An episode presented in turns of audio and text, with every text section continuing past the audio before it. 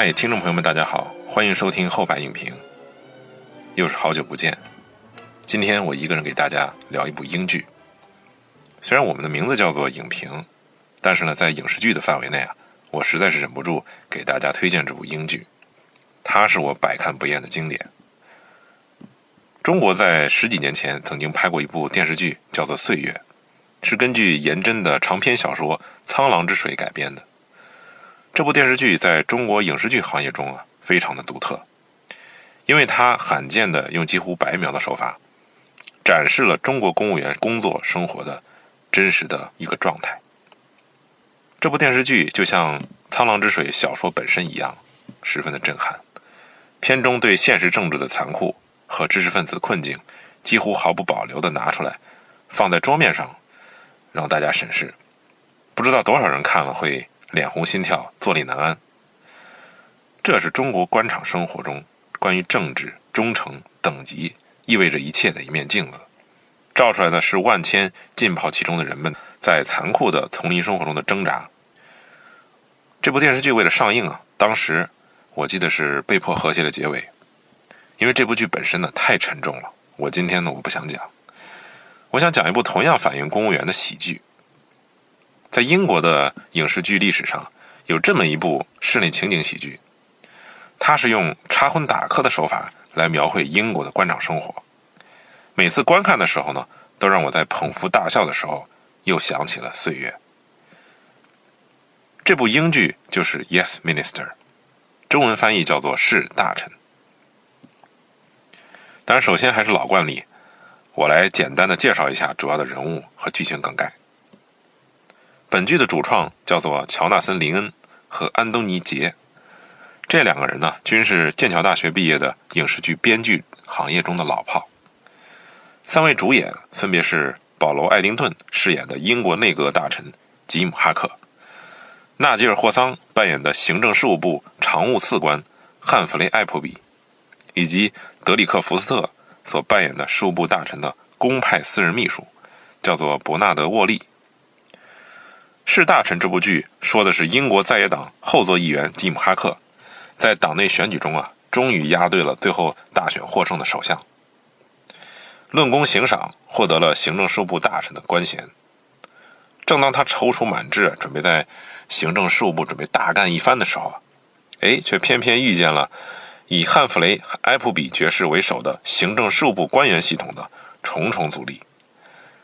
这两个人呢，就在各种的政治事件中啊。唇枪舌剑，激烈交锋，再加上手鼠两端的大臣的私人秘书伯纳德·沃利，他们三个人在英国内阁的行政事务部上演了精彩绝伦的英国版的官场现形记。本剧呢是英国的 BBC 公司在上世纪八十年代拍摄的政治类的室内情景喜剧，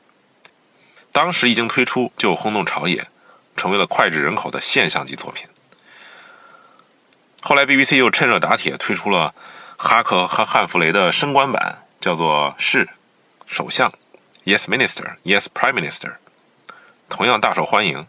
几乎囊括了当时的英国电视剧节目的所有的奖项。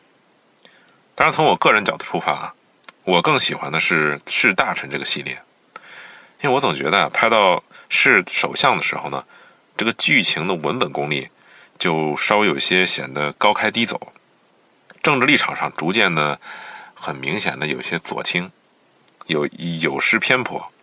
当然水准依然是很高的，呃，只是没有《士大臣》系列那么经典而已。说到这儿，我就想提出一个问题：回想很多几十年或者十几年前拍的政治类的电视剧，包括九十年代初的英国 BBC 版的《纸牌屋》，以及讽刺布莱尔政府的幕后危机和灵通人士。美国无厘头定格动画《美国战队：世界警察》，而同样是由伊安·努西执笔的《副总统》，当时也是红极一时。可是后来呢，再看就觉得这些人物设计和剧情文本有些过时。等观众换了一批年轻人之后啊，可能就发现就没那么好了。偏偏是这么一部《是大臣》和后来的《是首相》，即便放到今天来看啊，不论新观众还是老观众，都会找到自己的点。都会觉得依然是针针见血、字字珠玑、笑料十足，而呢又毫不过时。时至今日啊，每当某些时刻的时候，该剧的经典桥段总会被社交媒体啊频繁的引用。汉弗雷·埃普比爵士的表情包啊，时不时就会出现在微信里。是什么能让《是大神》这个系列能够成为这样一部永葆青春、经久不衰的喜剧呢？在回答这个问题之前啊，我想谈一谈剧中的几个关键的要素。当然，第一点也是最核心的一点，就是作为中国观众啊，我们可能要对英国的政治体系的一些基本的细节有一些了解，才能够明白剧中哈克和汉弗雷这种很微妙的工作关系。我们大家都知道啊，英国是一个君主立宪制国家，主权在议会，大臣本身呢都是选举产生的议员。但可能大家还不是太了解，英国政府中绝大多数的成员呢是公务员，也就是政府的文员，他们呢永远无法当上各政府各个部门的首脑，但是却是由他们来执行政府政策的具体实施，也就是说，他们是政府执行当中的关键的力量。于是呢，英国的官僚队伍实际上分成了两个阵营，一个是由民选产生的政务官，就是像吉姆·哈克这样的大臣，而他们呢，一般来担任所有的重要的政府职位；而另一个是由选举考试层层选拔产生的庞大的文官队伍，由他们来辅佐大臣完成政府政策的执行。从体制内部来说啊，哈克是汉弗雷的顶头上司，也是部门的老大。可是，由于英国内阁大臣的任期啊，它往往和选举的周期直接相关。通常情况下，大臣的更换比较频繁，其任期呢远远短于理论上甚至可以无限期连任的部门高级文官。这就导致了大臣和常务次官之间对于部门管理能力的某种实际的差距。因为大臣呢。他作为政务官，他还要出席议会活动，参加选举活动，处理本选区之内的一些具体事务，出席党务活动，以及参加内阁会议等等。他们往往没有时间、没有精力去面面俱到的顾及部门的运营。那么这个责任呢，往往就落到了文官的文官系统的首脑常务次官的身上，也就是本剧中的汉弗雷·埃普比。另一个对理解人物矛盾十分重要的细节，就是像哈克这样的职业政客和汉弗雷这样的文政府文官，他是存在着阶层矛盾的。因为英国是一个民主政权，在19世纪的历次重要的议会选举改革当中，以及宪政的不断发展之后，大臣呢就必须是在选举中脱颖而出的多数党的政客，他们往往是必须拥抱草根阶层。倾听来自最底层的声音，甚至某些时候要顺应民粹主义的思潮，以取悦选民为主为生。但是，英国自从17世纪的三次大的文官系统改革之后，文官队伍已经变成了全部由考试选拔。同时，文官系统几百年来习惯在招募时对牛津、剑桥大学的毕业生啊有特殊的偏爱，这就导致了文官系统代表了英国的精英阶层。当然，还有一个因素我们不得不提的，就是文官系统在历史上最早来讲啊，它是英国王室的官宫廷官吏，名义上呢属于女王陛下的官员，英文的名称也是 Her Majesty's Civil Service，并不是直接隶属议会，也不也不隶属于内阁。因此呢，文官系统实际上代表了英国历史上传统政治当中的独立、保守、稳定、世故等一些特点。这样我们就可以理解吉姆·哈克和汉弗雷·埃普比这两个人的社会价值观和政治文化上的一些强烈的属于阶层的差异。当然，不得不提的还有本片的拍摄背景。本片呢，拍摄的时候正值英国的著名的铁娘子、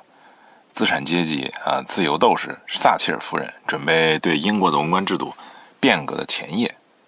撒切尔夫人是真正的冷面杀手，她对历史。留下的这种顽疾啊，从来都是毫不留情，他专门主持工作，围绕对文官系统的职权和效率进行了大刀阔斧的改革。文官人数从工党政府巅峰时期的七十三万两千三百人削减到了五十九万四千四百人，甚至将很多政府的管理职能呢，直接给外包给了市场上的管理服务公司。那么本片为什么能够成为经久不衰的政治喜剧呢？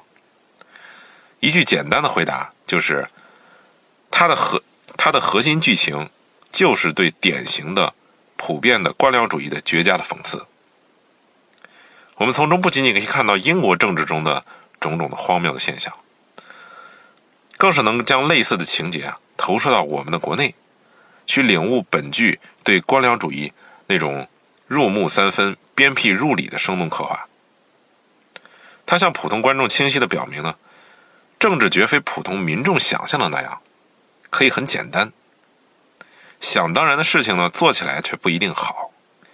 而看上去不妥的事情呢，却往往有它的合理性。我觉得豆瓣上有一个对本剧啊，可以算得上是提纲挈领的点评，非常的到位。他是这么说：说士大臣是迂腐中透露着幽默，幽默中玩味出讽刺，讽刺中体味深刻。我想每个看完剧本本剧的人啊，都会同意这句话的总结。他的讽刺对象是现代政治本身所必然产生的一种普遍的官僚主义。这个普遍性就非常重要了，因为它可以脱离时代而独立成章，并且放之四海而皆准。我在此处想做一个类比啊，就是我们国内最经典的室内喜剧，应该无出其外是我爱我家了。我爱我家当然是一部很很经典的作品啊，这不可否认。但说实话，我对他还能不能在零零后的观众中啊再次封神，表示一定的担忧。因为我爱我家的讽刺，正是扎根于对改革开放之前的那套极左的政治生态、政治语言和政治文化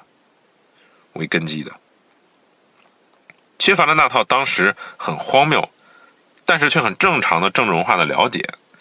可能就会让全剧和很多笑料失去原有的效果。那下面就让我们来品味一下士大臣中的经典的范本。常务次官汉弗雷呢，是本片当之无愧的主角。他出身名门学府，举手投足之间呢，显示的是稳健、优雅、气定神闲，是英国风度的化身。他老奸巨猾，城府极深，在在京畿遍布的糊涂账当中。呃，也能够做到游刃有余，是踢皮球和和稀泥的高手。他利用自自身的职务呢，翻手为云，覆手为雨，与顶头上司哈克谈笑风生，甚至是笑里藏刀，将大臣呢玩弄于自己的股掌之间。作为名义上官僚序列中的下级，他是怎么做到的呢？这里我总结了汉弗雷的几大套路，听众朋友们看看是不是似曾相识？汉弗雷最常用的一招就是拖延战术。在有一集讲述吉姆·哈克向裁撤文官荣源的时候啊，汉弗雷充分地展示了他的这个经典的战术。第一步呢，是他首先会问大臣：“现在我们权力刚刚的交替，有很多其他重要的工作，百废待兴。您确定这是我们首要的工作吗？”哎，如果大臣继续坚持的话呢？他就会眉飞色舞、轻车熟路地介绍立项流程，增加编制啊，要求人员呐等等。如果要做这些工作呀，可能我们还要先成立某某个委员会，充分的调研和进行方案的设计等等等等。等这些都差不多了，这如果大臣还在坚持，那这个汉弗雷就说：“哎呦，此事意图很好，确实应当有所行动。可是您确定这是正确的方式吗？”然后呢，又会寻找各式各样的困难，有技术上的、时间上的、费用上的、公共形象上的，当然还有一个杀手锏，就是法律上的困难。然后汉弗雷很善于把这些专业上的困难说的玄乎其玄。如果大臣还没被搞晕的话，继续坚持，那汉弗雷就说了：“哎呦，说嗯，阁下，目前大选已经临近了，本届政府呢也快到期了。”这些政策目前还有继续的必要吗？是不是有点耳熟啊？我第一次听到，我第一次看到这一幕的时候啊，整个人的毛发都竖起来了，心情十分的激动，因为我知道这套东西简直就是在让工作中经常遇到的很隐秘的官僚主义在裸奔呐。这个拖延战术的招数啊，只是汉弗雷技能包中的一个常规操作。遇到拖延战术不管用的时候呢，怎么办呢？哎，汉弗雷还有很多很多的后手。其中一个我们常用的就叫做呃欲擒故纵吧。当汉弗雷得知哈克试图削减部门经费、缩编人员的时候呢，汉弗雷这样的官场老油条立刻就嗅出啊，哈克这样做。是在严重损害本部门自身的利益。可是哈克当时态度态度十分坚决，一意孤行。汉弗雷呢就决定，哎，不再消极的抵抗，开始大张旗鼓的将削减计划全面铺开执行。同时将削减计划呢悄悄的波及到了哈克的个人待遇上。哎，于是呢这个部门的清洁工啊就短缺了，打扫卫生搞得一团糟，文件呢也没有人整理了。打字机也没有人打字了，秘书身兼数职，忙得四脚朝天。哈克的私人司机啊也没了，只能自己开车去参加各种公务活动。最终呢，哈克终于意识到自己的削减计划等于是搬起石头砸了自己的脚，立刻停止了相关的计划。汉弗雷这招啊，算是玩的炉火纯青，频频得手。当然，这招最常见的形式还是贯彻执行上级明显不合理的决策的时候呢，然后将其严重的后果。专门有准备的放大和呈现出来，以达到最，以达到最后上级被迫收回成命的目的。汉弗雷的另一个经典的招数啊，就是控制信息流。简单的说啊，就是对上级接触的信息啊进行选择性的汇报。具体来说怎么办呢？把一些很复杂的情况过度简化，一笔带过，或者把很简单的情况呢，哎，故意说的很复杂。有些事儿啊，故意不汇报。而有些小事儿呢，频繁的汇报，按照自己的意图啊做一些取舍和强调。而在另一方面啊，在给上级提供选项的时候，又再次做出一些筛选，将某些选项呢故意的隐去，诱导上级去选择事先准备好的显而易见的选项。这是汉弗雷借大臣的权威管理整个部门的最重要的手段之一，也是官僚机关里的一个要害的问题。用汉弗雷的经典的话来说呢，就是想让大臣果断的采取。某些建议可以在草案中呢体现四个词：快速、简单、流行、便宜，而还能用四个词呢让大臣迅速的否定该项提案：复杂、耗时、昂贵、争议。有一集经典案例是哈克突然发现有一些部门的运营情况啊自己并不了解，汉弗雷就说：“哎，有些事情啊大臣不需要知道。”哎，就引发了哈克对他的强烈的质问。我们不是民主国家吗？啊，我当选的，我是民选的大臣，哎，居然还轮得着你来告诉我不需要我知道？汉弗雷这时候啊，就说了一段精彩绝伦的对话，作为回应。Minister，the traditional allocation. Of executive responsibilities has always been so determined as to liberate the ministerial incumbent from the administrative minutiae by devolving the managerial functions to those whose experience and qualifications have better formed them for the performance of such humble offices, thereby releasing their political overlords for the more onerous duties and profound deliberations which are the inevitable concomitant of their exalted position. 翻译一下是什么意思呢？就是大臣阁下，现存传统的对于行政职责的分工，正是为了让在任大臣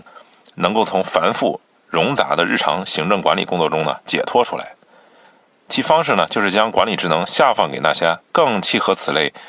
卑微的平凡的任务所需经验和能力的人们。这样的话呢，就能让他们的政治统帅能够解放出来，去从事在此显要位置上所必然伴随的。更加繁重的任务和进行更为深入的思考。这段对话看似是汉弗雷，呃，在用其惯用的极其复杂的词操啊，在故意的绕晕大臣。但实际上，你仔细回想一下，这段话在肩负笑料的同时，其实也是一段对英国政务官和事务官之间极为透彻的一种关系的论述。汉弗雷还有经常使用的一招，叫做欲擒故纵。哎，还是接着上面的例子，哈克嘲笑了汉弗雷关于有些大有些事情大臣不需要知道的论断，命令汉弗雷啊，哎，我我现在就需要知道一切部门发生的情况。于是呢，汉弗雷将所有的情况事无巨细地向他汇报，甚至里面还有文具采购的这种具体事项。结果让哈克自己苦不堪言。可如果不想被信息淹没呢？哈克还是得依靠汉弗雷为其过滤出关键的信息。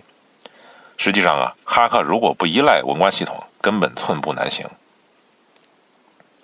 像哈克、汉弗雷这种权力的金字塔顶端的这种狭窄的结构啊，在中国古代皇帝和丞相之间频频的发生。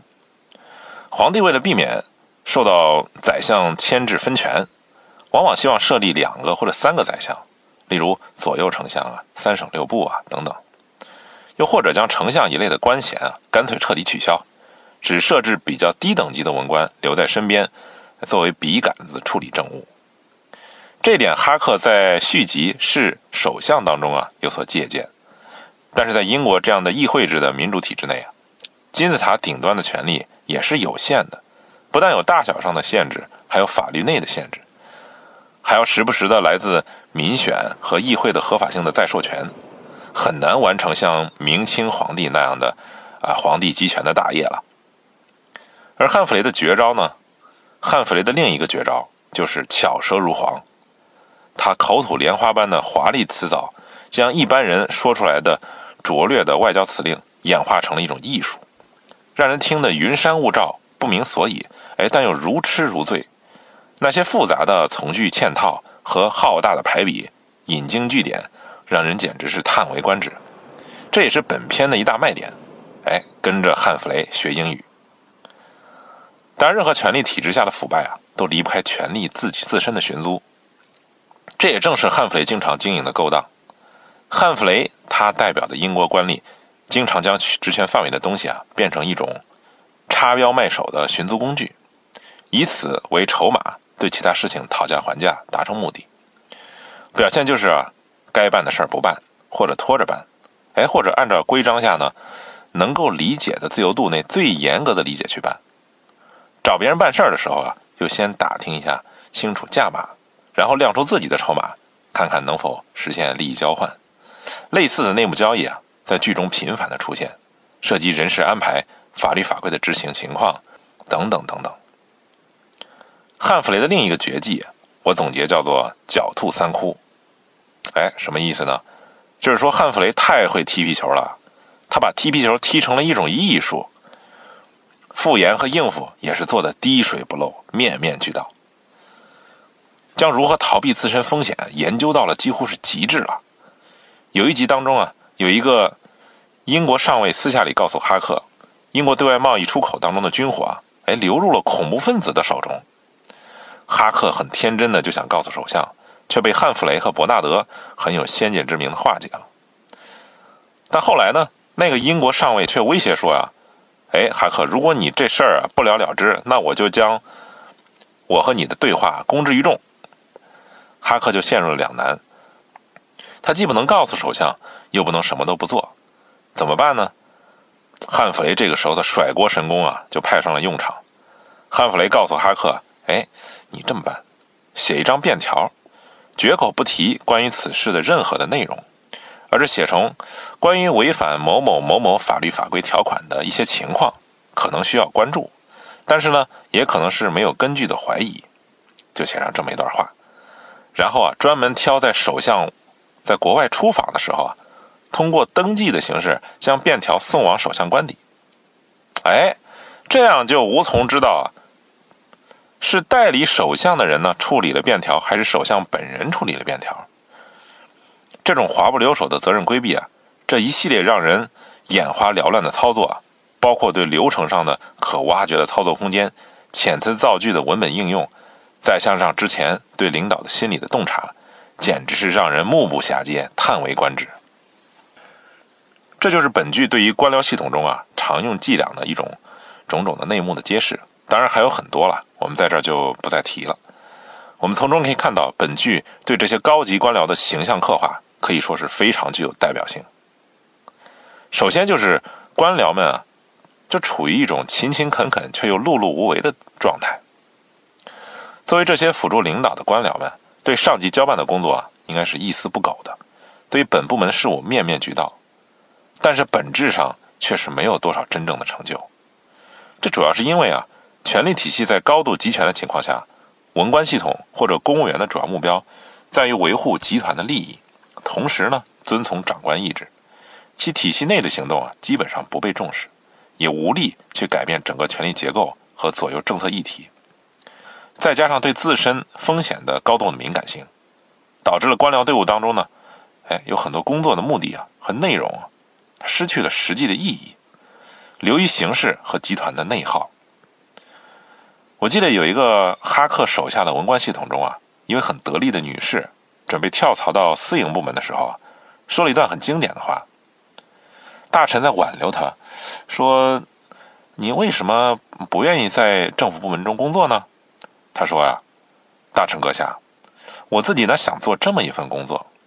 这份工作呢，我不会长期的无休止的为了无意义的事项制造传播无用的信息，给那些根本不关心的人们。我想一份工作又能做一些成就，而不仅仅是活动。这些话，我们是不是可以无缝衔接置换到我们身边的那些机构当中去呢？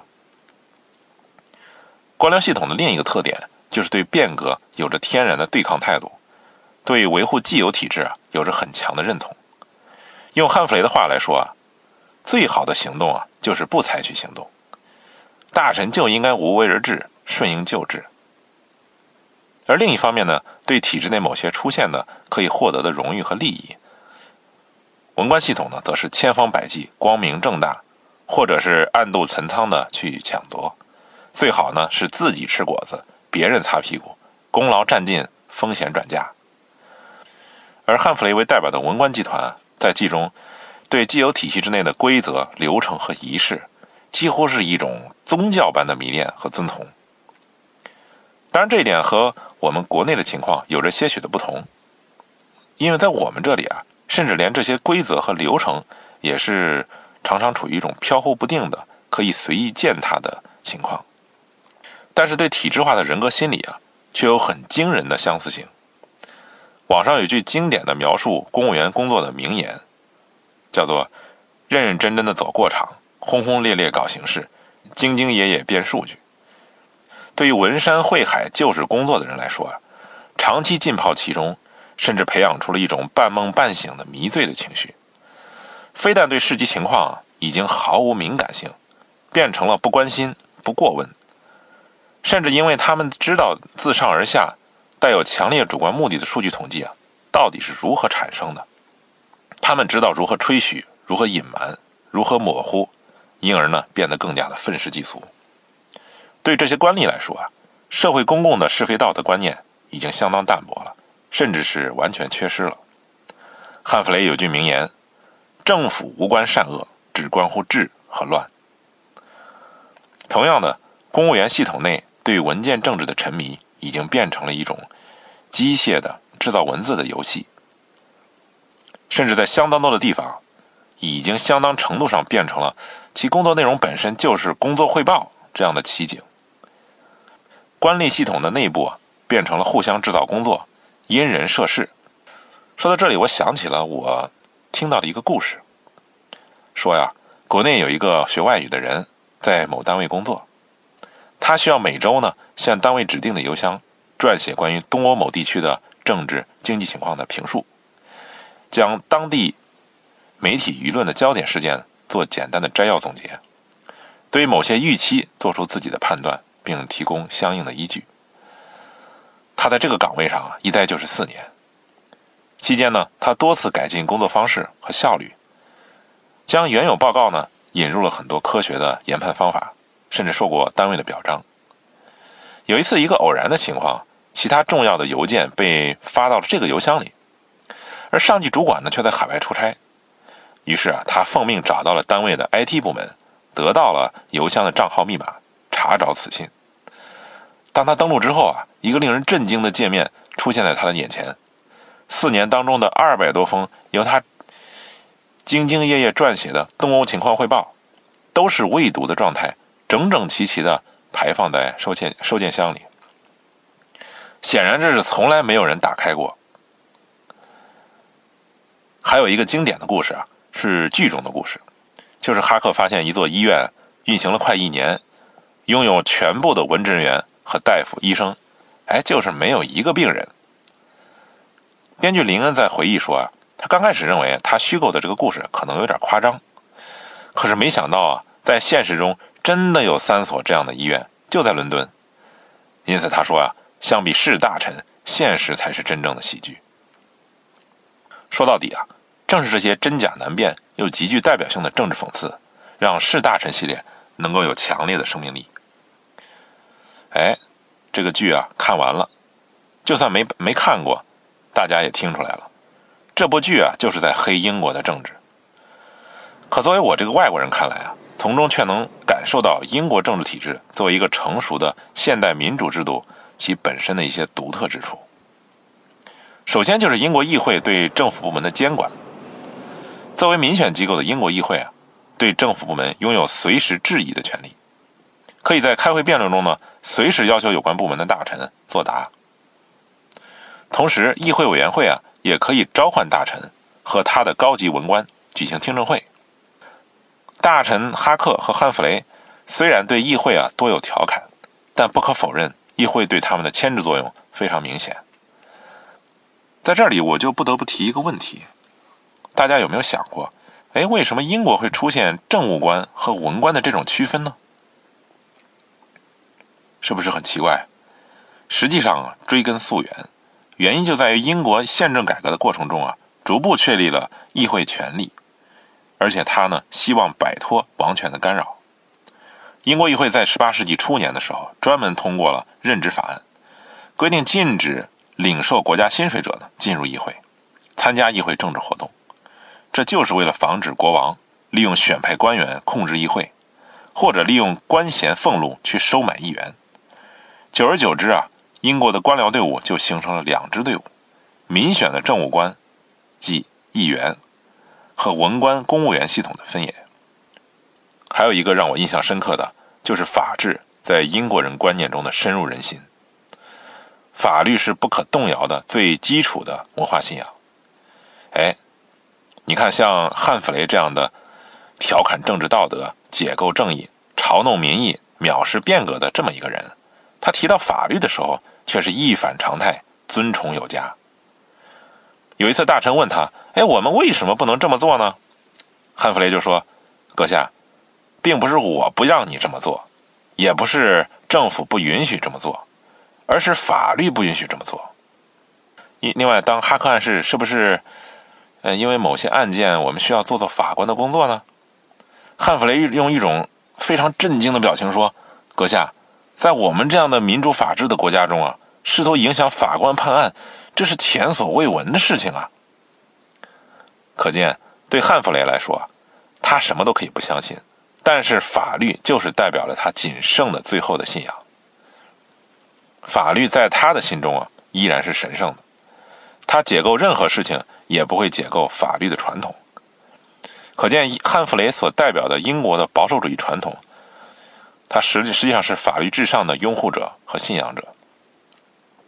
我们另一个可以看到的，就是社会团体、议员和工会对大臣制定相关政策时施加相当的压力。当哈克每次每次需要裁员的时候啊。最需要处理的就是工会的反应，相关地区的议员呢和各种社会团体也会纷纷找上门来，希望面见大臣，提出异议，甚至是威胁。这还是由于英国的选举政治导致的各种社会团体掌握大量的选票资源，大臣们都不敢掉以轻心，应付了事儿。大臣们当时啊，在当政时啊，不管是真是假，都极其关心为自己的选区选民谋取福利。千方百计地利用各种形式啊讨好选民，当然有时候也会让他们陷入一种民粹主义的泥潭，还是需要文官系统的拯救。另外，我们可以看到啊，虽然本剧时刻在批判文官系统，但实际上英国的文官系统这样的保持中立和延续性的政府的官僚体制，实际上是让我们作为国内观众印象很深刻的。因为英剧中啊表露无遗的一点就是文官系统必须保持政治中立，不参与任何党派活动。同时呢，文官是处于隐名状态的。按照规定啊，英国文官都是在内阁大臣的领导下默默无闻地从事执行工作的，不向大臣提出公开的忠告和建议。一切主要职责，包括功过褒贬，都由大臣承担。甚至有时候大臣还会为了文官系统的自己的错误啊背上黑锅。这是英国文官制度的显著的特点。隐名制呢，也是英国政治制度中啊，为了保持英国文官系统的中立性和持续性的关键。这种制度也是英国议会党派政治中啊刻意安排的，在纷繁复杂的党派更替当中，保持政府运作的连贯性和稳定性非常的关键，就是为了避免政府因为党派更替啊影响国家正常的机器运转。说了这么多。我想还是有很多人觉得这部剧啊，对我们来讲还是有点远，有很多地方还是有文化隔阂。我觉得这就是因为中国的文官系统即公务员系统是很不一样的，因为中国的文官系统啊是一体的，没有政务官一说，因此呢，国内的官僚体制啊在这个方面就和英国有着截然不同的区分。中国的行政最高长官就是公务员队伍当中的一员。公务员的升迁待遇、工作内容，基本上也是由上级领导时刻掌握的。所以啊，国内的汉弗雷·艾普比爵士们，也就是类似于办公室主任或者高级秘书之类的角色，尽管也会一定程度上的从长官的手中呢分得一部分权利，会有一部分英国文官系统的意思，但是两者是截然不同的。我们的领导下。公务员绝无可能具有汉弗雷·艾普比爵士那样的独立人格和尊严，更别谈和领导出现那样的针锋相对的局面了。最后啊，我想说明一个态度，就是通过此剧啊，我们可以重新思考一下官僚主义。官僚主义并不是一个可以随时去除的东西，它也是有顽强的生命力的，甚至在某些情况下，我们不能将官僚主义啊。一竿子打死，一批到底。因为官僚主义本身实际上是一种客观的现象，它本质上是一种过度管理的呈现。具体来说呀，政府对社会的管理范围和强度，甚至可以说直接决定了官僚主义的范围和强度。政府对社会试图进行的精细化的管理，必然会导致官僚主义，而官僚主义本身呢，也会反过来阻碍精细化管理的目标。这就是一个几乎无解的悖论，但也不是没有好处。或许某些管理的要求啊，原本就是无法在没有代价的情况下就能推行的。官僚机制从诞生那一刻起啊，本身就是强调程序而非结果。他们是在程序中啊实践利益交换，在程序中完成政治风险的再分配和政治收益的再平衡。程序本身就是为了分清权责。完成对官僚机构本身的价值和层级权威的再次训练和强化。在某些意义上说啊，我们甚至可以说，官僚主义的存在啊，具有其侧面的价值。汉弗雷制度的公务员对体制既有规则的崇拜和遵从，这正是一种法治传统的体现。一方面啊，复杂冗余的运作机制成为了公务员本身的思维定式和惯性，其所有的职责划分啊。层级设置啊都是依赖于这种管理体制所造就的复杂性，公务员也就具有了用官僚主义去扩大官僚主义的惯性，以效率为代价，避免了过度的不确定性和随意性。而同时呢，另一方面，官僚系统的官僚主义对贸然的、无序的，甚至是弄巧成拙的由上而下所带来的变革，有着重要的缓冲甚至惩戒作用。急于求成的领导，往往会暴露对官僚体制内部啊运作机理的有限的理解。其越鲁莽行事啊，甚至会越弄巧成拙。况且，